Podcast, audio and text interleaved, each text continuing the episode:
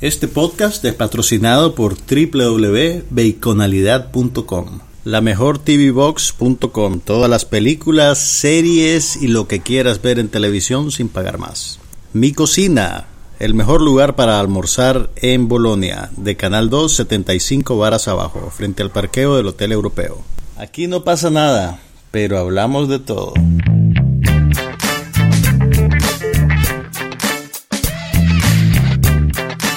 Podcast sobre cine, TV, tecnología y todo lo demás.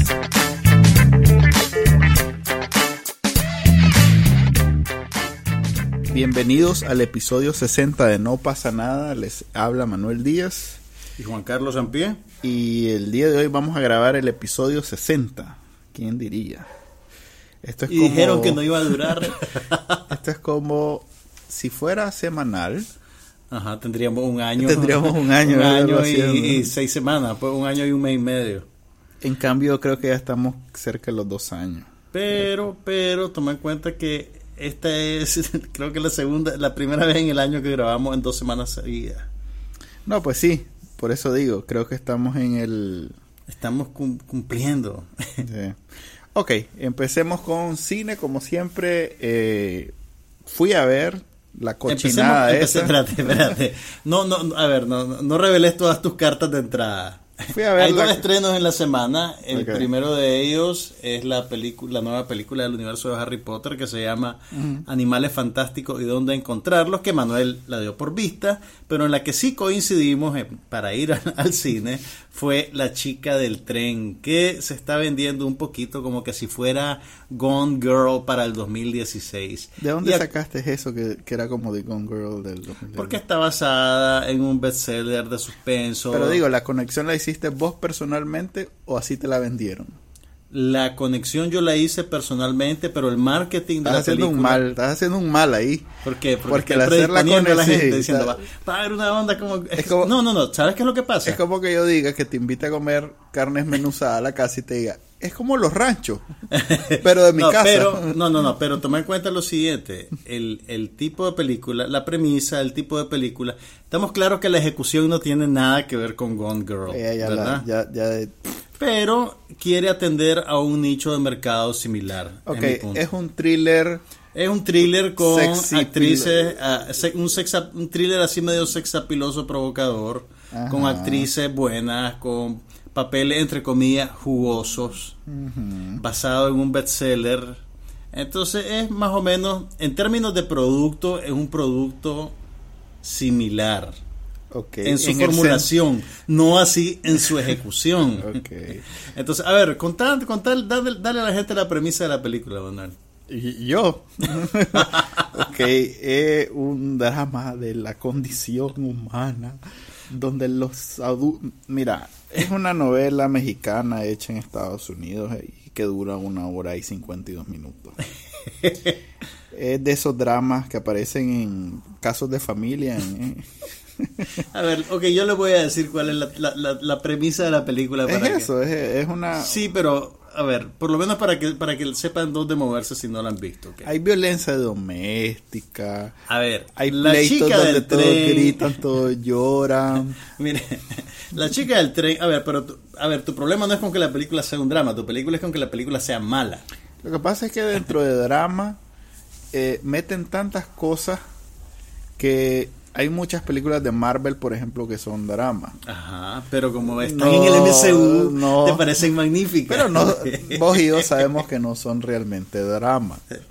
Mira, el eh, problema de esta película no es el género dramático. No, no es el género, para nada. No, y fíjate que ni eso. Porque aunque hubiera, eh, aunque hubiera sido doña... Eh, doña Meryl. Doña Meryl. doña Meryl hubiera peleado eh, de esos pleitos de, de cuartería donde maldita me la pegaste con mi marido era eso pues entonces a ver, espérate, pero el contenido de la película es bastante mundano. Déjame vamos a recapitular un poquito por si ustedes no han visto la película o por si no han visto el trailer la chica del tren es interpretada por Emily Blunt que por cierto es una muy buena actriz. Eh, y ella es una alcohólica en caída libre totalmente Que todos los días va... Es lo que científicamente se conoce como una picadita. ok, en el, en el, en el argot de Bacanal ni que es una picadita borrachita. No, aquí, hombre, en Nicaragua, ahí para la picadita. Ok, la picadita, todos los días agarra un tren para ir de Piruca a los parques de Manhattan. Pues la pobrecita para, me imagino que hacer de cuentas que está trabajando todavía o que llena su día de actividad agarra un trencito, se va a la casa de su amiga en los suburbios donde está posando y se va a beber guaro a Manhattan. Y en el camino... Decime si no, no, es triste lo que estás contando. Yo sé, pero es parte... algo le tenemos que sacar a esa película, por lo menos que se rían con nosotros un poquito. En el camino ella se asoma por las ventanas del tren y se imagina cosas sobre la gente que ve a ver. al otro lado de la vía y está obsesionada con una muchacha rubia bonita en la cual ella se proyecta, por así decirlo. Y la ve con su marido, o sea, parece que anda patrullando en el tren porque la ve a todas horas del día, ¿verdad? La ve con el marido romántica, besuqueándose, haciendo el desayuno. Entonces, aparte de que la gente aparentemente vive en vitrina, no, a ver. ella se proyecta en la rubia y entonces cree que esa es la felicidad que ella perdió. Pero, todo esto pero, pero, pero, ah, aquí viene el giro, aquí viene el giro. No hay ningún giro. Un día ve a la rubia prensándose con otro hombre y el mundo se le viene abajo a la picadita. Y de repente la rubia desaparece y se desata un misterio que la película va a desentrañar para nosotros con mucha trampa, saltando en el tiempo, al pasado, al presente, con una cadena de coincidencias, agujeros de trama, que de alguna manera se justifican porque creen que nosotros también tenemos lagunas mentales como la picadita. A ver, es en realidad, ve, hasta esa eh, sinopsis es de lo más eh, vanagloriadora. O sea, ¿vos crees que estoy siendo Todavía generoso con la película? Es, como aquella vez que vimos una película de una mujer caminando 20 minutos, 40 minutos por una ciudad Ah, eh, y la, la ciudad de Silvia. esa, es una, esa es una gran película. No puedes, no puedes mencionar esa película con esta. 40 minutos. No, digo, eh, de la forma en que vos la relatás, pareciera, oh, qué interesante. Pero ya cuando te sentás a verla, es en realidad la historia de una picadita que pasa todo el día metida en un tren porque el tren pasa por la casa del ex marido. Y entonces ella, por estar espiando al ex marido, se monta y se baja en el mismo tren y ya como a las 10 de la mañana ya está hasta el mero que la pobre ella, lleva su carterita, su pacha. Pues sí, lleva su guaro. Entonces la más ya antes del mediodía ya está bien bola. y, y como nosotros eh, vemos la historia a partir de su ojo. No sabes nunca eh, exactamente. vivís como es cierto. picado, pues porque todo es, puede ser de verdad o puede ser de mentira. Entonces, en una de esas, la maje bien bola, viendo la casa del marido que por cierto, esta, esta otra chela vivía al lado de la casa del marido y que por eso eventualmente se fijó que había otra casa adicional en el barrio que no era la del marido. Ahora, eso no te lo dice la película, sino hasta que ya pasaron como 15 minutos. Les estamos ahorrando como 150 es el pesos. Giro, es el, primer twist. Primero te cuenta como muy románticamente cómo ella está obsesionada con esta pareja de una rubia y otro maje y en realidad es que es la vecina del ex marido con el que ella está obsesionada. Pues. Entonces, además de ser una picadita bastante en caída en desgracia, es, es, la pobre, es una ex esposa que está obsesionada con el ex marido. Entonces, la pobre pasa llamando todo el día al ex marido para decirle que ya lo olvidó y que no piense en él. Como mil veces al día como esa canción de reggaetón, no sé si la has escuchado. Un madre le dedica una canción de reggaetón a una ex diciéndole que ya lo olvidó y que no piense en ella. Ok, por eso es una canción. sí, ajá, así, ese nivel está Mira, esta película. Te, voy a, te, voy a, decir, te voy a decir algo. mi problema con la película no es su premisa. Yo creo que vos podés hacer una película muy interesante sobre una picadita que agarra un tren, ¿me entendés? El problema de la película es que sensacionaliza esos temas y recurre demasiado a truculencias narrativas para generarte sorpresas, entre comillas. Además que no te justifica la manera en que los personajes actúan tampoco. Mira, en el fondo la película, lo que yo le rescato, mira, yo creo que estamos claros que no es una buena película, ¿verdad? Para nada. Pero contrario, contrario a lo que la gente piensa de los críticos de cine, ah. yo siempre, hasta cuando veo una película mala, trato de rescatarle algo. Mira, esta película conceptualmente pudo haber sido muy interesante. si vos te fijas, conceptualmente y puro. Por la historia. No, no, no, no por la historia. Tenés tres retratos diferentes de mujeres sometidas a situaciones de violencia física o psicológica que coinciden en una trama de intriga absurda. Pero si vos separás a las mujeres de esa circunstancia que las conecta, suponete que alguien hubiera dicho, voy a hacer una película omnibus de tres historias de tres mujeres que viven en los suburbios. Olvídate que una esté en con el otro que, que le quitó el marido. Olvídate de eso. Tenés, ¿verdad? A la picadita. Tenés a la esposa que el hombre la quiere obligar a que tenga un bebé aunque ella no quiere. Que es la rubia que eventualmente desaparece. Y tenés a la otra que es la segunda mujer del marido que está lidiando con todo el bagaje que él lleva a la relación. ¿Verdad? Entonces, las circunstancias particulares de cada una de ellas en el seno de sus relaciones podrían ser interesantes si las exploras con cierta seriedad. Además, las tres mujeres actúan muy bien. Las tres mujeres son buenas actrices. El problema es el concepto de la película y lo que la película se propone hacer con ellas. Pero hasta eso que estás diciendo, esas tres historias, eh, e, eso de, que hubieran podido ser historias interesantes, perdón, me parece que es una película patrocinada por ONG. Eh, ¿Sentiste que era muy regañona? No eso que estás contando vos. No, no, esto que vimos. No, no, no. O sea, esto solo, te, lo, solo te lo planteo como permiso. O sea, hay maneras Correcto, pero, de hacer películas sobre problemas sociales sin que parezcan ONG. ¿Me pero, pero, bien hecho hubiera parecido película de ONG. No, bien, hecho, bien hecho hubiera estado bien hecho. Mal hecho también hubiera parecido película de ONG, ¿me entiendes?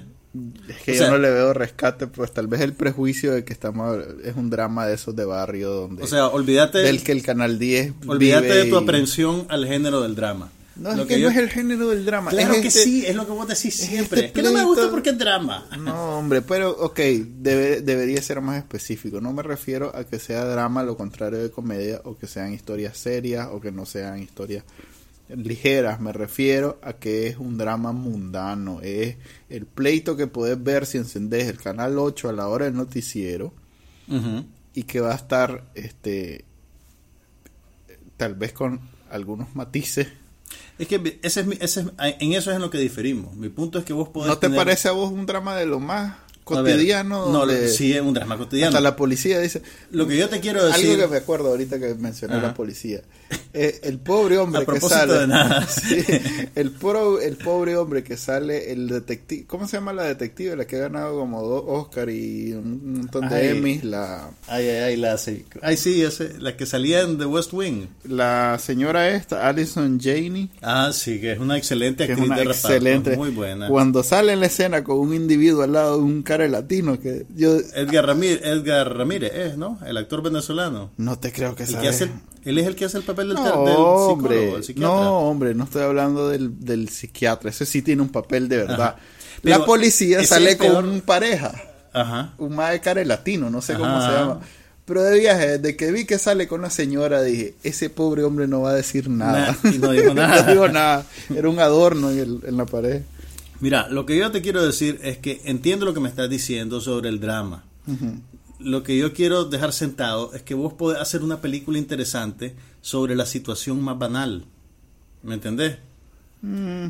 todo, está, todo está en la ejecución y en lo que vos querés hacer con esa situación. Está bien. Esta eh, no es una buena película, pues en eso coincidimos. pero igual incluso, eh, ok, ahí es una cuestión personal. A mí estas películas que no trascienden a la vida real me parecen de lo más aburridas.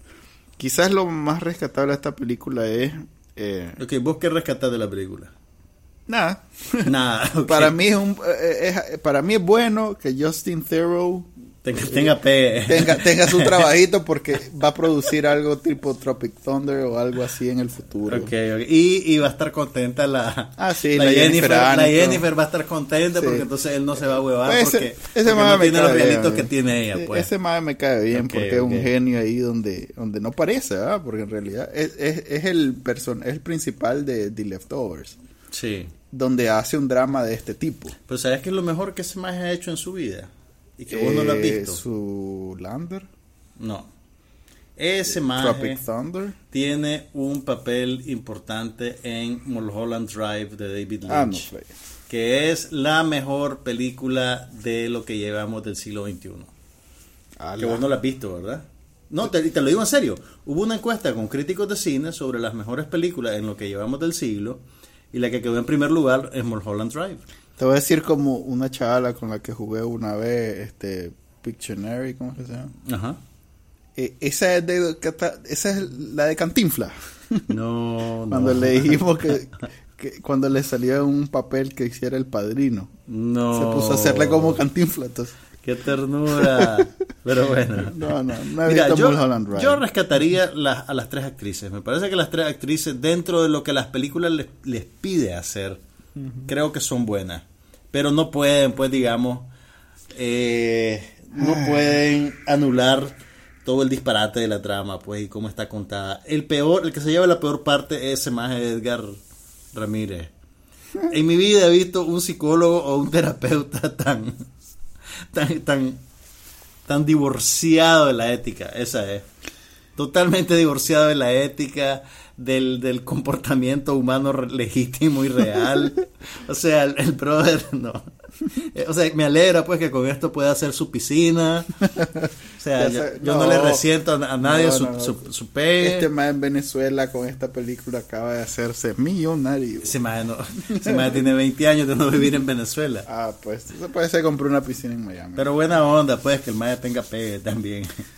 A ver, ahorita vieron una parte donde este te, cedo la palabra porque... Pero explica por qué me cedes la palabra. Porque yo no voy a ver una película de Harry Potter. Manuel, el hombre que está casado con el MCU de Marvel, tiene una raya en el suelo que no va a cruzar y dice que él no va a cruzar la raya que lo lleve al mundo mágico de J.K. Rowling y Harry Potter. Eh, se acaba de estrenar eh, la película Animales Fantásticos y dónde encontrarlos, que es una nueva incursión en el, en el, universo. que J.K. Rowling construyó con Harry Potter. Eh, básicamente esta película, mira, mira, pero mira, mira qué rebuscado que es esto. Y no lo digo como que sea algo malo, simplemente miren qué curiosidad. Entre todos los productos que J.K. Rowling hizo dentro del el fenómeno de popularidad de Harry Potter, publicó un libro de texto sobre, entre comillas, animales fantásticos, que supuestamente era el que usaba Harry Potter en el colegio, ¿verdad? o sea, y esto fue un libro que se vendió y se fue un bestseller y todo lo que querrá. Entonces lo está usando para fundar una nueva franquicia de películas. Esta madre podría publicar la lista del super y se vuelve bestseller. Entonces, esta película es, digamos, como el, el, inicio de una nueva franquicia que se desarrolla en el mismo universo. Los eventos que suceden en la película pasan más o menos 70 años de que sucedan los de Harry Potter. Antes. Así que es una historia completamente diferente en términos de su desarrollo. van a salir los padres de Harry Potter. Probablemente. Van a ser, mira, Ahorita supuestamente ya ocho, tienen... Ocho, episodios. No, no, no. Ahorita tienen luz verde para tres películas. Que ya tienen fecha. Cada dos años vamos a ver una. Pero ella dice que el arco narrativo que quiere crear es de cinco películas. Mm. No va a ser tan extenso como la saga de Harry Potter. ¿Y cuántas fueron las de Harry Potter? Harry Potter creo que fueron como ocho. Mm. Además que acordate que las reliquias de la muerte... Por exagerar, dije ocho episodios y no, resultó no, no me acuerdo exactamente cuántas fueron, pues, pero fueron más de cinco. Y además acordate que la última, la de Harry Potter y las Reliquias de la Muerte, la dividieron en dos películas. Ok. Entonces, o sea, el último libro se convirtió en dos películas diferentes. Entonces, este en este caso van a ser máximo cinco. Y aparentemente con el éxito de taquilla que tuvo la película ahorita, las tres segurito que la va a tener. ¿Tuvo éxito de taquilla? Sí, le, le bueno, bien en la, internacional. La primera, pues es difícil Estuvo en primer lugar. No, no, no, no creas, fíjate que yo creo que nada, nada es infalible. No, no, nada es infalible, pero es difícil, es como la primera de, Star Wars después de la trilogía original. Exactamente, pues no, hay no hay manera que la gente no vaya por Hay suficiente, hay suficiente pues. buena voluntad acumulada como para que la gente le dé chance. Entonces, pero yo creo que con, con la plata que recaudó ya, ya tiene, pues para las tres que ya tienen fecha. Y me imagino que dependiendo de cómo le vaya a las otras dos, veremos la última, la, se va a completar ¿Y ella participa activamente? Ella, fíjate que creo que, por, o sea, ella siempre, esta mujer fue bien astuta porque siempre, acordate que cuando empiezan a hacer las películas de Harry Potter, los libros ya son, yo creo que ya se habían publicado casi todos, menos los últimos dos. Mm. Y ya era un fenómeno tremendo en términos de los ingresos que generaba. Entonces, a la hora que el estudio negocia los, los derechos, ella tiene mucho mucho capital, ¿me entendés? Para no, por eso digo. El estudio estaba interesado en que ella estuviera contenta. Es tipo el de Game of Thrones que, que pues, probablemente más incluso probablemente más incluso entonces pero ella sí tuvo un papel de productor ejecutiva en las películas de Harry Potter mm. eh, pero la adaptación del guion por ejemplo la hacía Daniel Close que era un, es un guionista norteamericano que se volvió también ya productor a lo largo del camino canadiense eh, no creo que gringo. Pero para esta para esta serie de películas ella misma está haciendo el guion eh, ah. Close está produciendo Ah. Es el mismo director de las últimas tres o cuatro películas de Harry Potter, Peter Yates. Mm. Y, yo creo que eso permite que estilísticamente el producto sea lo suficientemente familiar para la gente que creció viendo a Harry Potter. Ahora, en términos de, a ver, ¿qué te digo? Es una película rara porque yo siento que por un lado, ok, está hecha para la gente que, creció viendo Harry Potter en algún nivel ellos están conscientes de que esa gente ya no son niños, ¿me entendés? No, no, eh, no te lo digo en broma, o sea, te lo digo en serio. Entonces, la, película tiene algunas preocupaciones adultas. Sin embargo, es bien raro cómo coexisten, o por lo menos a mí me pareció extraño, cómo coexisten en la película cuestiones que vos las ves eminentemente infantiles o que están, digamos, hechas para que, para que los niños vean a los animalitos y te pidan el peluche para Navidad.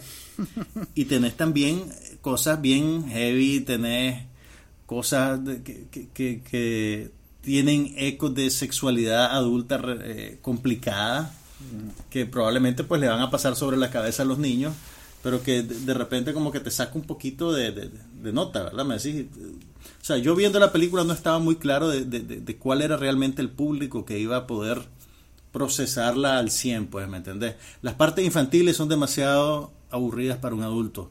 Las partes adultas probablemente son muy aburridas para un niño. Pero aparentemente, pues, la película está funcionando en términos comerciales. Pues es un producto de nostalgia. No exactamente, mira, eh, no la, no la quiero desestimar porque mira, en, términos de espectáculo, en términos de producción, es una película muy bien hecha. Eh, la, fotografía que tienen el acierto de que reclutan a gente muy buena. Entonces tenés al, diseñador de, sets. Pues sí, pero. Stuart Craig. Es producto de. Tenés a Philippe Rousselot, que es un gran director de fotografía. Pero, pero es producto de una marca bien madura. Sí, sí, totalmente. Con mucha experiencia, que sabe cómo hacer una buena película. Hicieron ocho, seis, no sé cuántos. O sea, eh, o sea un estudio que sabe lo que significa una nueva franquicia. Y además, pero toma en cuenta. en Inglaterra, no es en Uruguay que la están haciendo. Pero, pero toma en cuenta que la Warner. Nada más, nada que, nada en contra de Uruguay y sus películas. Toma en cuenta que la Warner ha tenido, no ha sido completamente exitosa a la hora de trabajar las franquicias de DC Comics, por ejemplo. Sí, pero Entonces, es, es cuando estás hablando de un producto comercial al que quién sabe. Y sí le fue muy bien en términos de taquilla y sí terminaron con un producto. Pero a ver, no hay manera que esta historia sea ni mediocre ni más o menos. Esta señora es una escritora competente, muy buena en su trabajo, ¿verdad? Eh, está contratando a las personas también que ya están fogueados y que ya, sabe, que van a hacer saben, un buen ya saben qué es el producto. Pues. Correcto. Entonces es como que contraté a, no sé, a uno de estos futbolistas buenos y le pongas un equipo alrededor, contrates completamente al, al, ¿cómo se llama? Al, al, Barça o al, o al, otro, el Madrid. Mira, van a hacer un buen juego. o sea, sí, pues. sí, no. Te lo voy a decir porque la película, a pesar de que, a pesar de que es competente, digamos, y se deja ver y te entretiene relativamente, yo creo que tiene un problema particular y es que no tiene el, el, pretendido protagonista de la película, que este profesor Newt Scamander, que este es, el, que es el nuevo Eddie Redmayne, el, ganador del Oscar por la, la chica danesa. Cotizado en Oscar. El personaje en sí mismo no tiene, creo yo, la sustancia como para que cargue sobre sus hombros una narrativa que va a durar cinco películas de largometraje. O sea, Harry Potter tenía cierto perfil mítico con toda su historia familiar y sus cosas que hacían que fuera un personaje interesante o un personaje cuya historia vos veías pues que te iba a servir para más de dos horas si, la, si la sabía explotar. Este personaje no tiene eso. De hecho, en, en, toda la película es probablemente el personaje menos interesante. Es casi como una excusa. Él es como lo que, lo que Hitchcock llamaba un MacGuffin. Eh, vos tenías las películas de Hitchcock que salían unos majes persiguiendo a un maje para robarle algo. Ay, ¿qué es lo que le quieren robar? Lo que le quieren robar no importa. Es un MacGuffin, que es un nombre que no significa nada. Es mm. simplemente una excusa para echar a andar la acción. Entonces, este hombre, este personaje y su maleta de animales fantásticos, la premisa de la película es que él llega a Estados Unidos con su maleta llena de dragones y animales increíbles, los animales se escapan de la maleta y entonces él tiene que recuperarlos.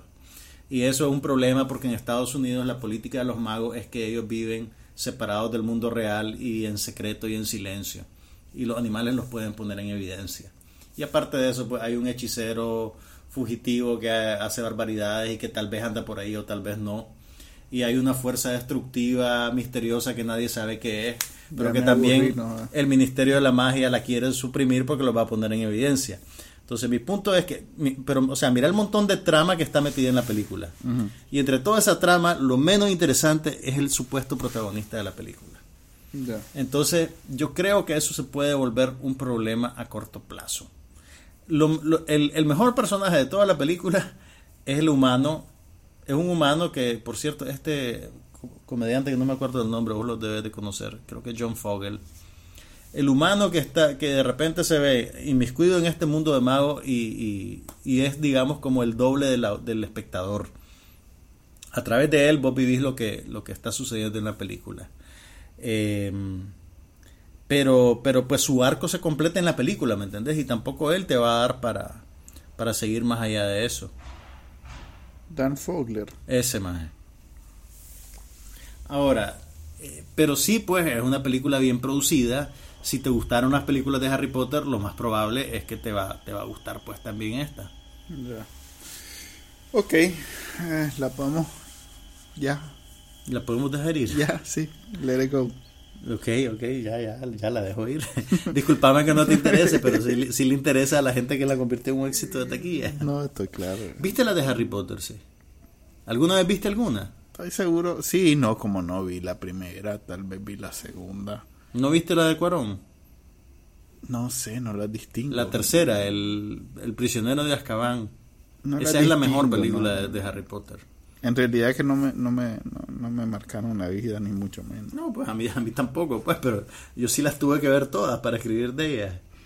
Eh, en, en la página de, No pasa nada en Facebook nos dijeron que si habíamos hablado de Inferno. Creo que sí hablamos de Inferno. No, no, no habla, yo estoy seguro que no hemos hablado. Yo sí Lo que no recuerdo es si la, si hablamos, si hablamos, si hablamos. ¿Qué dijiste? seguro que la No, no viste. No, yo estoy claro que no hemos hablado de ello porque yo no he hablado nada ah, pues sobre no hablamos de ella, pues. Mira, en, Inferno sale Don Tom, que es buena gente. y sale la Pero es una continuación de la anterior de... Mira, sí, es una secuela. Es una secuela independiente, o sea, lo único que tiene en común es que sigue saliendo el personaje. ¿Cómo independiente? O sea, es una historia aparte de las otras dos. Aparte de las otras dos. Claro, pues el, el, el ¿cómo se llama el personaje? qué sé. Es eso. Tom Cruise. No, hombre, no Tom es Tom Cruise, es Tom Hanks. No, pero el, el, el, Volví a ver a propósito. Espérate, no, hablemos de Inferno si querés. ok. Mira, es, es el mismo paquete pues del Código Da Vinci y, y, y la otra película de Dan Brown es la misma cuestión, pues se esfuerzan por hacer algo entretenido, por hacer algo que se está moviendo, pero realmente no es una película que vos sintás que tiene razón de ser, pues, ¿me entendés? Eh, y, hay una cosa bien, mira, lo mejor de la película es que le dan un papel a Sitze Babette Knudsen, a la actriz danesa, a la de Borgen, que ahora está saliendo en Westworld. Entonces ella tiene un papel como de, eh, eh, pues, dentro de la intriga de la película no está muy claro de qué lado está ella, pero sí tiene un pasado romántico con el personaje de Tom Hanks. Mm. Entonces, lo que me pareció, fíjate que lo que más me, resultó interesante de la película era ver, comparándola con las anteriores, la relación del personaje de Hanks con el personaje femenino que le asignan como compañera de aventura. ¿Te acuerdas que en la primera película estaba Audrey Tautou, verdad? en que, era demasiado chavala para él, pues, ¿me entendés? Pero y la película, sin terminar de establecerte, que había, creo que no, no, establecían una relación romántica, ni mucho menos. En la segunda película era la actriz Ayelet Surer, creo, que ya era una relación más de iguales. Y en esta película tenemos a, ¿cómo se llama la actriz que va a salir en la película nueva de la Guerra de la Galaxia?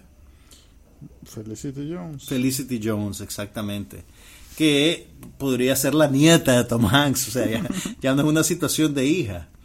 Ah, pues estamos descubriendo eh, una, una falla en, la, en el carácter de Dan Brown, entonces le gustan jovencitas. Fíjate que lo que pasa, mira, como yo nunca leí los libros de, este señor, no. no sabría decirte si en los libros es una relación más tipo 007, ¿me entendés?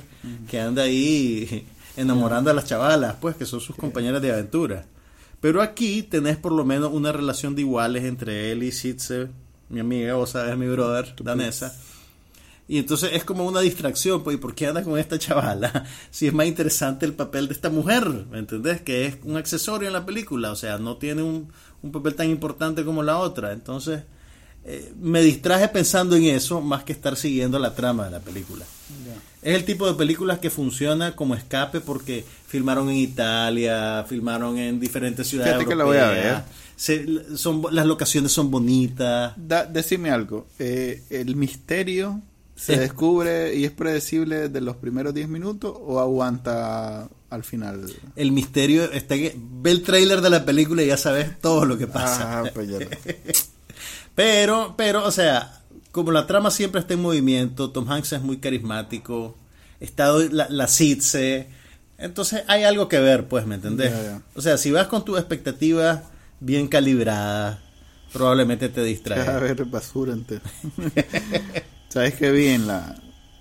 No puedo decir que la vi en televisión, pues la, me dio por ver una película vieja y vi Tropic Thunder el otro día. Para vos Tropic Thunder es una película vieja. Sí, ya tiene ocho años, ya va a cumplir los diez. Qué ternura. Pero bueno. Es realmente graciosa. Y la escena inicial, que son todos los trailers donde introducen a los personajes. eh, Vos sabés, el mundo de los piratas no todos son igual de eficientes. Ajá. Este, ya las versiones que había visto en televisión no tenían, esa parte. Y encontré una pues parece que ya. ¿Pero esas eran pirateadas o eran legítimas? ¿Cuáles? Las que tenían cortada esa parte. No recuerdo. Pues no, no, nunca he tenido un Blu-ray en mis manos, o sea que. ok, entonces eran pirateadas. Eran pirateadas.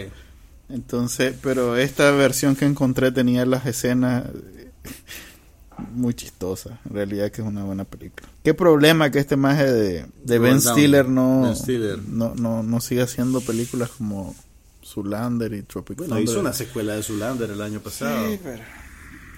En fin. Que no te gustó son otros 100 pesos, pues, pero más la hizo. Pasemos a televisión entonces. Ok, ¿qué viste en televisión? Ah, y queremos agradecer nuevamente a Cainza por patrocinar este podcast, especialmente al sitio web baconalidad.com donde si entran van a poder encontrar recetas y un test que te dice exactamente en qué rango de bacon está tu personalidad y tus hábitos de comer bacon. Todo es mejor con bacon. Este podcast es mejor con bacon. Si estuvieran comiendo bacon ahorita, el podcast les caería más simpático. ¿Vos sabés qué es lo único malo de cocinar el bacon en el horno de microondas? ¿Qué? Que no oís el ruidito del bacon en la cazuela. en el sitio web en este baconalidad.com hay una receta de unos barquitos de maduro con bacon. Está brutal. Lo hice el otro día y me pareció que la combinación de salado del bacon con el dulce, del maduro mm. está muy buena. Véanlo de esta manera. Es tan buena la receta que hizo que Manuel Díaz cocinara.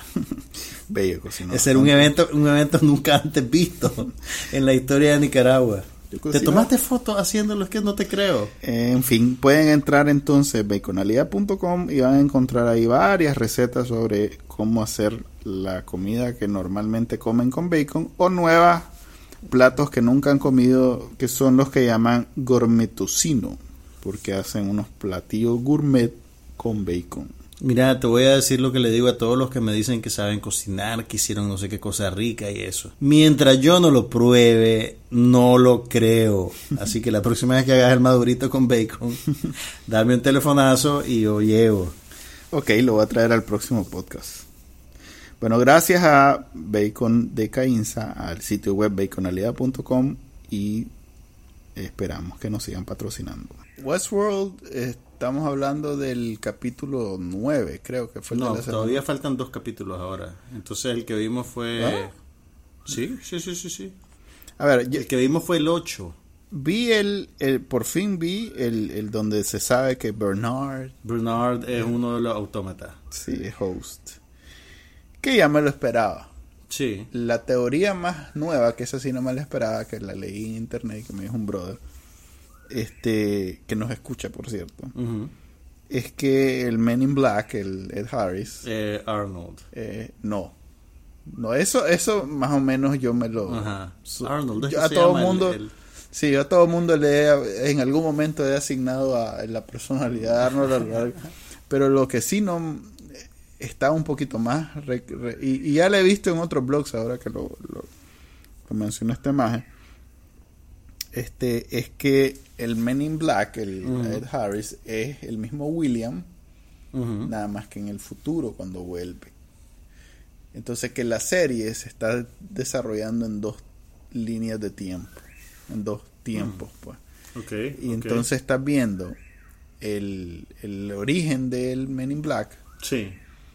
Y eh, que por cierto hay un detallito en el capítulo final, el anterior cuando se encuentra la más amarrada que, que, le dice, hey, no te han retirado. Pero esa es la misma muchacha que estaba de hostess al principio. Correcto, que, recibe a, a, William. Exactamente. entonces eso le dice. que tienen aquel intercambio que, que, William le dice, y, y vos también sos... Sí, por eso. Pues, entonces, la, La, la, la, teoría es que está haciendo referencia a ese primer encuentro que tuvo al comienzo de la serie. Pero espérate, entonces el, Ed Harris es William del futuro. Sí. Y el, William que estamos viendo entonces que es otro Es el recuerdo de la Dolores que como los recuerdos de ellos son tan vívidos que pareciera que, lo estamos, estamos metidos en el flashback de ella, pues o algo Exactamente. Ve qué interesante. Pero y, mira, y entonces yo sacando conclusiones, sí. asumo que realmente el tal Wyatt tiene a la Dolores, algo que uno piensa que es en realidad de mentira. Ok. Pero Puede ser que sí. Mira, eso que me estás diciendo es bien interesante, pero yo creo que también apunta a un problema particular que tiene esta serie por lo denso de su narrativa. Cuando veamos la temporada número 2, o sea, eh, ahorita solo quedan dos capítulos. En dos capítulos ellos tienen que cerrar de alguna manera este arco. O te dejan enganchado. Pues te dejan enganchado, pero mi punto es que para cuando dentro de un año, año y medio que venga la segunda temporada, ya no nos vamos a acordar de tanto detalle, ¿me entiendes? Sí, pero será igual en, en Lost, en, en esta. ¿Sabes cuál no he podido ver por eso? Ajá. Eh, Marco Polo, la de Netflix. Ajá. Es una serie rompecabezas. Es buena. La primera temporada me entretuvo mucho. Yo no pasé del piloto pero no he logrado ver la segunda porque hablan un montón de cosas que no me acuerdo. Entonces tendría que volver a ver la primera para poderle para poder entenderle. Sí, no, es, y, no, pues. Ese es un problema de diseño. Pues. Son 10 horas que no voy a perder. Hay cosas en las que uno no está dispuesto a invertir tanto tiempo. Sí. Pero, pero ve qué interesante eso. mira, lo que, lo que más estoy anticipando yo es cómo maybe la, la Tandy Newton va a dirigir la revolución de los ah, autómatas. esa, es quizás la, tramita que más me está llamando la atención a mí. Y, y la interacción que tiene con los técnicos. Con los, técnicos, pobres técnicos. Al pobre Mae que le partió la, le cortó la yugular y después, lo después lo reencauchó para seguir. no, está, está, está buena la serie, pero, pero yo creo que va a depender mucho de cómo cierran esta temporada para que sea totalmente una experiencia satisfactoria, ¿me entendés? Es, demasiado densa y, es como un juego de equilibrio. Estos más tienen demasiadas pelotas en el aire. ¿Me entendés? Pero si hacen, eso, si hacen eso del tiempo, es mucho más fácil este hacer esa, esa separación una vez que sabes. Puedes reiniciar y después empezar la siguiente temporada en otro paquete. Eh, es más, este tiene mucho sentido por eso que, por ejemplo, eh, el actor este que, que aparece con, con los dos, este, ¿cómo es que se llama? Que siempre hace el mismo papel, el de mexicano. El Clifton Collins Clifton Collins Jr. el más sale, ¿te acordás? Que, el, que lo, anda primero John, John uno. estaba comprometido en otro proyecto. No, no, se lo pudieron dar. Es, colombiano, no puede hacer esos papeles. Entonces, eh, que, que, sale con uno y después con el otro. Por eso es que tiene sentido todo eso. Pues son. Él está, este. ¿Cómo se llama? Rescatando, o mejor dicho, eh, eh, reviviendo todo lo que estamos viendo en el momento. Ok. Entonces, por eso hace referencias a. ¿Te acordás la vez pasada? ¿Te acordás la vez pasada? Porque es algo que pasó cuando él era joven y anduvo con ellos. Pero en teoría él no tendría recuerdos. ¿Por qué? El, el, el... No, no digo, él, eh, Harris, pues. Ah, el Harris sí, el Harris sí, porque. Está haciendo un montón de referencias. Hasta donde vamos, el Harris eh, sabemos que es humano. Sí. sí, hasta el momento sí. Y no es el Arnold, porque ya se sentó con, con, con Don Tony. Y Don Tony, pues no. No, el Don Tony más bien le dijo. Sí, le dijo que no. Don Tony. Ve a Don Tony. Anthony Hopkins. Qué buen, qué buen actor que es. Mira, no, una cosita que me dejó un poquito insatisfecho. Eh, ¿Cómo se llama la nueva burócrata de la empresa? No es burócrata, es accionista. Es Exactamente, pues sí, es pues la, la, la, la, nueva de la junta directiva que anda midiéndole las costillas a todo el mundo. Tessa. Tessa, ok. El personaje de Tessa, básicamente. Tessa Thompson se llama. Tessa Thompson le hizo el relevo a, a, a Teresa. Sí, a la, a la CITSE. Entonces, a la CITSE, a la Teresa, tendría, podrían haberla dejado cumpliendo el mismo papel, pero simplemente la mataron para tener un giro dramático con la revelación de que... De que sí. Ay, ¿cómo se llama? Que Bernard... Que Bernard es un autómata, ¿me entiendes? O sea, es una cosa horrible y trágica porque eran amantes y todo eso y de repente viene y la mata. Pero, o sea, me parece que sacrificaron a un personaje interesante y a una actriz interesante por, por darte un shock, ¿verdad? Por darte un, un, un, uh, un susto horrible. Como no te iba a asustar de que Bernard fuera autómata, lo pusieron haciendo algo repelente y horrible y violento para darle una carga, digamos, a esa revelación. Porque no tendría, no tendría el mismo impacto si de repente hubieras descubierto que Bernard era autómata. Vos ya lo sospechabas. Sí, no, no, me, no, no me pareció. No te pareció una gran sorpresa, pero sí fue una sorpresa que matara a Teresa. Sí. Y, yo creo que en eso perdieron un poquito. Va a ser interesante ver cómo hacen para, para cerrar todo eso en solo dos capítulos. Pues eh, dos capítulos le quedan. Dos capítulos. Por lo menos al final del, el que se pusieron el domingo, decía que solo quedan dos capítulos. Uh. Eh, vi Period, Another Period. Ajá, ¿qué te pareció? está chistosa. ¿Verdad? Sí. ¿Qué, tanto, ¿Qué tanto viste? Llevo como cuatro capítulos. Es que de la primera temporada, sí. el del Senado, donde el pobre hombre nos... ¿Qué es pregunta? Ese lo vi, ese lo vi hace como dos años, así que no me acuerdo ah. muy bien, pero eh, realmente funciona. ¿Y que la segunda temporada está buena? Sí, está buena. Es mejor que la primera. Sí. La segunda es mejor que la primera. Ah, la. Ah, pues voy a apurar. Ahí va a ver. Está, también me parece chistoso que lo, las transiciones son con rap pero del rap más. ese que hasta a mí me da vergüenza que me oigan oyéndolo.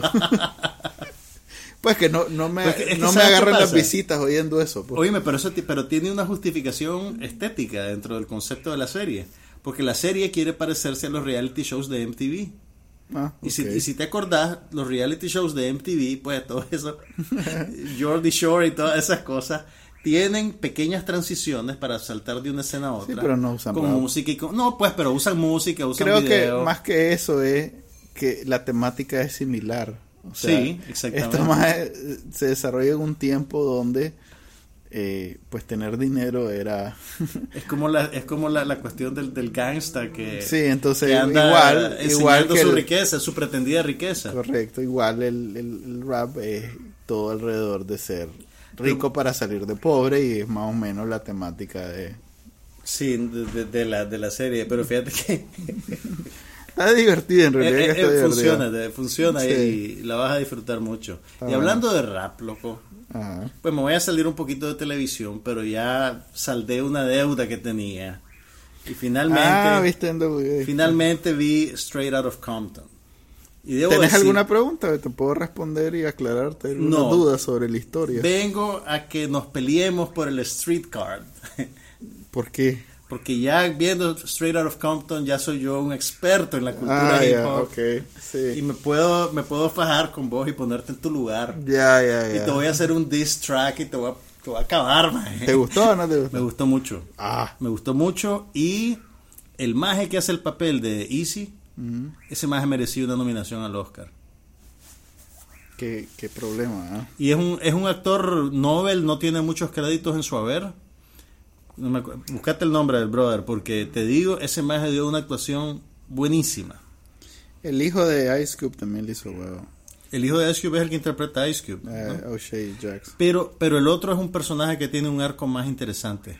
Pero es que el propio eh, Easy era más interesante. Sí, no, pues era, la fuerza creativa. No sé si en la película sale, pero era, era contribuidor, contribuyente a la, a la a la campaña de, de, Ronald Reagan. Y no, visita no, sale, no sale eso. Y visita la Casa Blanca, el maje. Sí, yo me acuerdo, yo me acuerdo que visitó la Casa Blanca porque habré visto algún reporte, alguna foto periodística, pero en la película no te mencionan eso. ¿Sabes qué creo yo que ayudó? Jason Mitchell. Sí, e, excelente actor. Es, una, es un pecado que no lo hayan nominado a mejor actor de reparto, por lo menos. Pero mira, yo creo que me ayudó mucho a apreciar la película que, acabé, que hace poco terminé de ver la serie de, documentales sobre O.J. Simpson. Mm. El O.J. Simpson Made in America. No me ha llamado la atención. Porque... bueno. Buenísima. Sí. Es, o sea, te, te, lo, te lo digo, realmente. El, los Golden Clubs, creo, o no, los Emmy se fueron de boca con, con esa serie. Todavía American Story, algo así. No, no, no, pero estamos hablando de dos cosas distintas.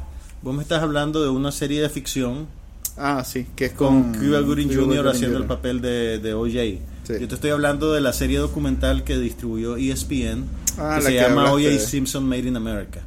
Entonces, haber visto ese documental antes, mira, mi, mi, mi, relación con NWA viene solo de haber visto los videos de Dr. Dre en MTV cuando estaba chavalo. No, pues, pero esa es la segunda parte. Cuando salió de Chronic, pues sí, es la segunda parte. NWA yo realmente sabía que existía, pero no lo conocía. Ya. ¿Me entendés? Entonces fue interesante ver de dónde vienen, ver cómo nacieron, porque yo ya me enganché en eso ya cuando todos estaban separados y cada quien haciendo lo suyo. Pues me acuerdo de Ice Cube por su lado, me acuerdo de Doctor Dre por su lado y ah, hasta ahí. Algo que, que, pues, no suele pasar, porque creo que es primera o segunda película donde el tema son raperos donde yo conozco más sobre la historia de lo que cuenta de lo que la, película, te dice y cómo fue tu experiencia de ver la película. por eso digo eh, fue especialmente eh, para mí eh, pues la experiencia porque sabiendo más sobre lo que pasó realmente y haberlo vivido también es como raro porque normalmente es tal vez no películas de cosas lejanas sí de hace 100 años este puedo, puedo eh, por fin entender cómo las historias en las películas son versiones simplificadas de la, de, la verdadera historia, ¿no? Porque, por ejemplo, Doctor Dre tiene mucho más alrededor de lo que sale ahí. Es más, el principal es Ice Cube. Y tiene sentido porque él es productor ejecutivo, él fue el motor detrás de que se desarrollara y todo lo demás pero es para mí mucho más interesante y yo seguía más la historia de Doctor Claro, no, pero ¿sabes qué pasa? Que eso es eso es un mal necesario, digamos. No, yo entiendo. Es, entiendo, tanta, es tanta la información que vos tenés sí, sí, no, estoy claro, y, más en una hora y media. Dos horas.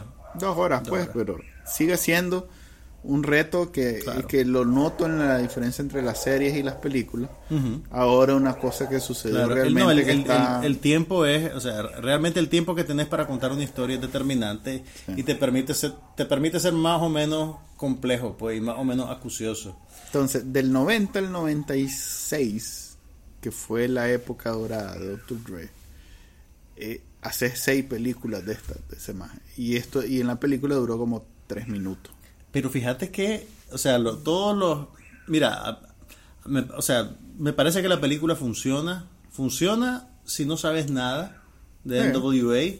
Sí, es contenida en sí misma. Y yo creo que, que está tan bien hecha y tan bien actuada que también funciona en tu caso, pues que vos los conocés y sabes todo lo que no pone la película. Sí, yo la disfruté. La, ¿ves? Yo la disfruté, pero no, pero igual es, es ese sentimiento, pues.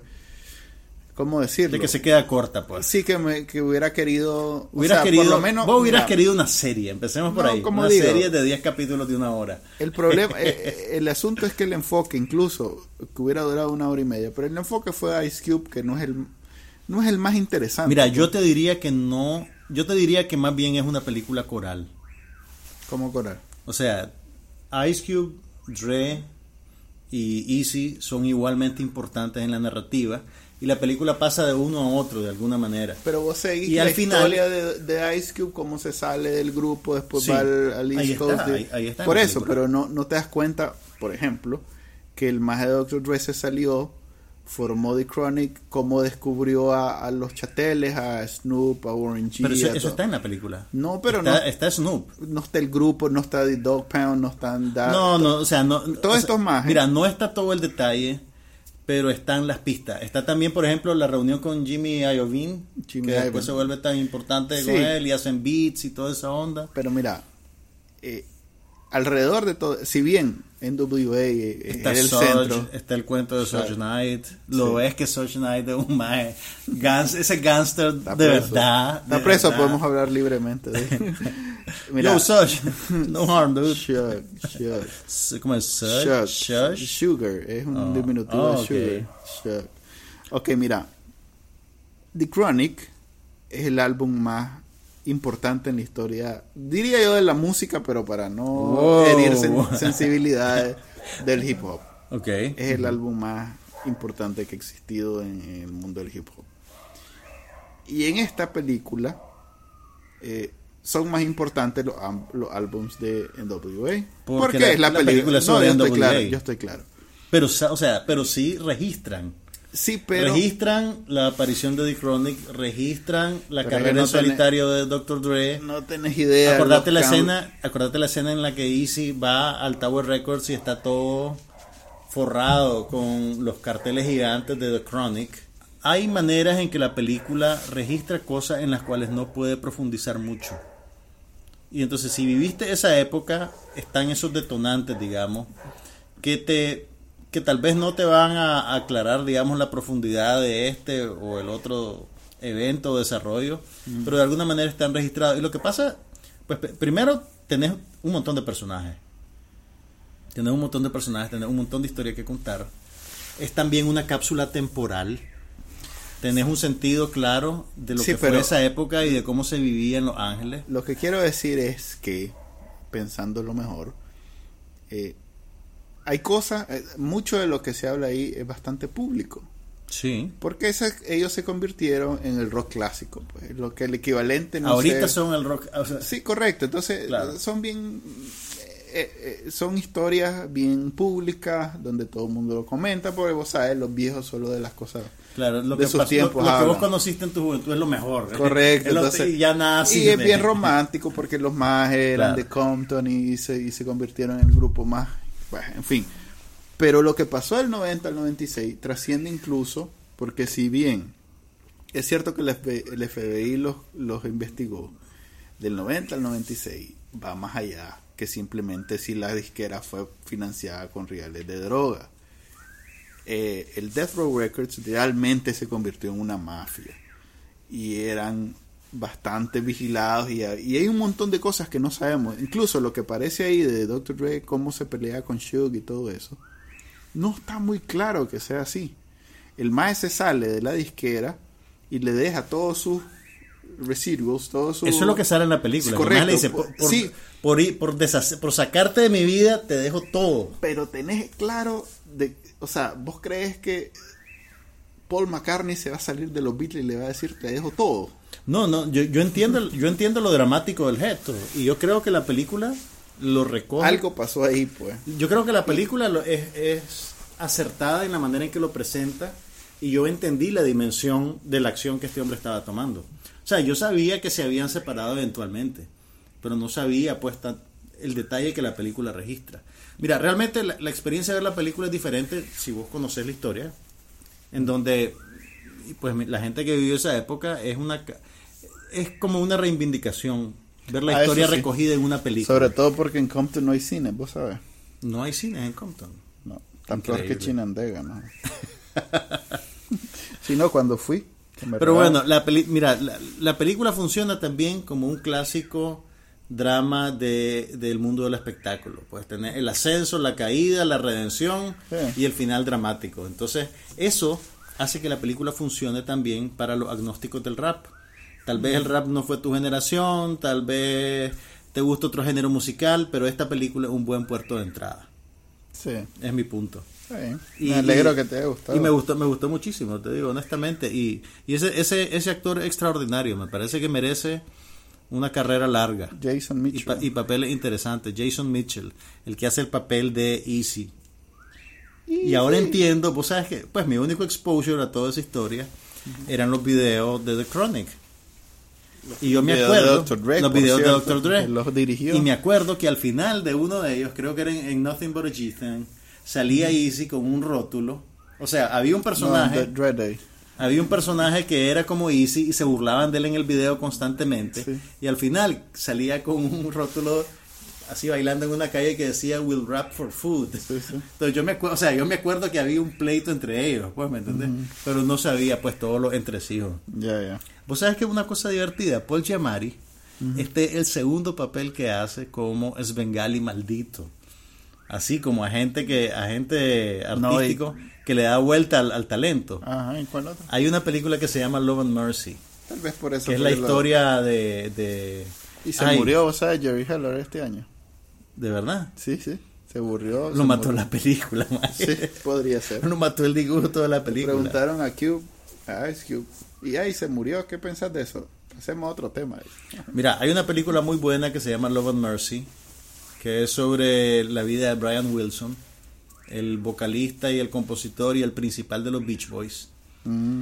en la cual Paul Giamatti hace el papel de un, apoderado musical que básicamente le destruye la vida a este hombre.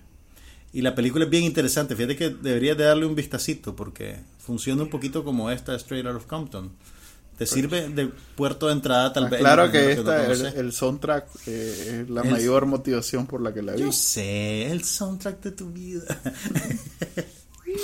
Pero entonces, eh, Yamari ahora hace otra vez un papel parecido. Pues. Fíjate que esa parte donde eh, los más que es más dramática de lo que aparece ahí porque fueron como 500 cortes para una para una canción de 3 minutos. Cuando grabaron la primera canción. Cuando grabó por primera vez ahí, sí.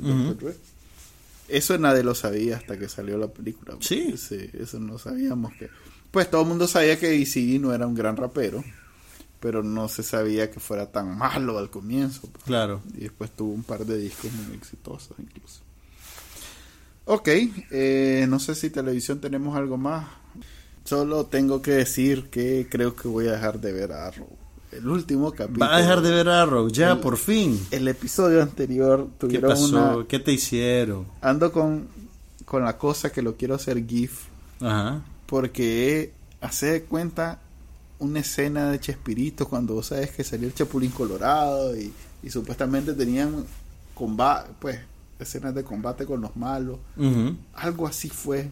O sea, como que los, los coreógrafos de las escenas de pelea no llegaron ese día. Y entonces le, dieron improvisen, muchachos. Improvisa ahí. y entonces el va de brinca sin ningún efecto. Oh. Y el otro, no, realmente fue triste. Por fin ya el cántaro de tan tiro a la fuente se quedó. Ya no, ya no. No, a mí me fue, a, mí me fue mejor seguir viendo la, la serie cómica Divorce de HBO. La serie producida por Sarah Jessica Parker. Y, y te digo, a medida que avanza se pone mejor eh, y yo creo que es un buen, a ver, en el en Hollywood, en el mundo del cine y, lo que sirva como validación crítica del Oscar de la Academia, hay cierto segmento contra de la comedia. ¿Me entendés? Se, existe la percepción de que la comedia es fácil y el drama es difícil, ¿verdad? Sí. Y yo te digo honestamente, en esta serie, las actuaciones de la Sarah Jessica Parker y de Thomas Hayden Church son, se la he hecho a cualquier actuación dramática. Mm. Son tremendamente elaboradas. O sea, no, no, te estoy diciendo que es que tienen grandes... Se confunde pues un gran momento así de exaltación emocional como que eso es buena actuación. Pero realmente yo creo que la buena actuación es si vos lográs... Pero bueno, vos no has visto muchas comedias. Gracias, Manuel. No digo. Manuel, ¿has visto las películas de Preston Sturges, el padre de la comedia norteamericana? Digo, es que estoy pensando, ala, eh, se dispara ese comentario por esta serie, pero no has visto episodes, no has visto eh, ¿Viste The Office? ¿Viste The Office original? No, no la vi, pero estoy hablando de películas de los últimos cinco años, pues, de series de los últimos cinco okay, años. Sí he visto alguna, tal vez no he visto las mismas que has visto, vos. VIP, no he visto... No he visto las mismas que has visto vos, pero, he visto varias que vos no has visto. Digo, estoy hablando de las series cómicas que han sobresalido en los últimos cinco años. The Office británica la viste. Pero eso fue en los 90, no sé, creo que fue en 2003, 2002, una cosa así. Pero no la viste. Pero el punto es, no me parece bien que desestimes mi argumento. No, no digo que lo desestimo. Es sobre la el sitcom de la Sara Jessica Parker a la que le tenés, le tenés inquina a la pobre. solo te digo bienvenido al 2008. Yo siempre le he dado su lugar a la comedia, aunque no he visto episodes. Entonces, mira. Pero VIP, pero. Silicon Valley. ¿Puedo terminar mi argumento? Dale. 2001 es ya The no, Office. Ya no sé qué es lo que iba a decir. 2001 es The ¿Vos viste Monty Python? No. ¿Viste Monty Python? ¿Alguna vez viste Monty Python? Sí, he visto Monty Python. Ah, ok. Entonces me va a dar tu tarjeta de árbitro de la comedia. te la voy a validar. Solo te estoy diciendo que sí, en efecto, la comedia supera al punto que la tuvieron que meter en, creo que fue en los Emmy. Los no tienen años de tener la categoría de comedia. no sé, alguien tuvo que meter comedia en los últimos años. Porque, no las nominaban. Sí, no eran por eso parte pasa, de No, pero eso fue hace bastante tiempo. A ver, lo que te quiero decir es que la Sara Jessica Parker hace un papel buenísimo en esta serie. Y la serie funciona Voy a verle un capítulo. Es, no, no, no basta que veas un capítulo. Creo que tenés que ver varios para, para meterte en el, en, el, en el mood de la comedia. Y Thomas Hayden Church, ese más debería trabajar siempre. Yo la verdad no lo había visto de vuelta desde... ¿Te acuerdas de Sideways? ¿Viste Sideways? Sí. Ok, desde Sideways yo la verdad no lo había vuelto a ver. Y si te fijas, pues él realmente ha trabajado muy esporádicamente. Él, él tenía una serie en los noventas, como en el 95. Wings. No, Ned and Stacy. ¿Nunca viste Ned and Stacy? Ah, Era Thomas Hayden Church, la Debra Messing antes de Will and Grace y Greg Herman antes de Ali McBeal. Y creo que estaba también la Marsha Cross después de Melrose Place. Fue en ese espacio de tiempo. Fue una serie que tuvo de Fox que tuvo dos temporadas y era buenísima. Buenísima, buenísima. La verdad es una, es una pérdida que este maje no, no trabaje más y más seguido. Pero bueno, ahí está Divorce en HBO. Creo que le quedan como dos o tres capítulos más. Aunque ya oí una entrevista de la Sarah Jessica Parker con Mark Maron y decía que ya, ya les habían aprobado una segunda temporada. Así que va a haber una segunda temporada de Divorce. Ok, la voy a ver. Me, me, bien. me ha ido bien con las comedias que me has recomendado. Ah, hombre, gracias. Eh, muchacho, Manuel me perdonó la vida. Con las dramas no tanto. Es que a vos no te da, no se, no se te da el drama, vos. ¿Cómo no? Fíjate que si revisas mi perfil de, ahí, de no tengo más drama. Tenés más dramas que comedia y así vivís haciéndole asco. Lo que pasa es que, como te digo, para mí, este, esos dramas de, de, de casos de familia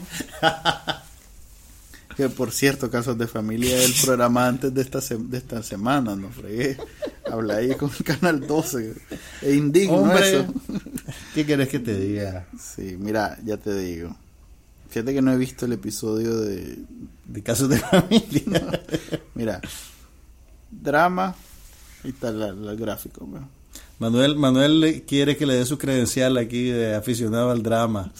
Después de que habló mal de la chica del tren.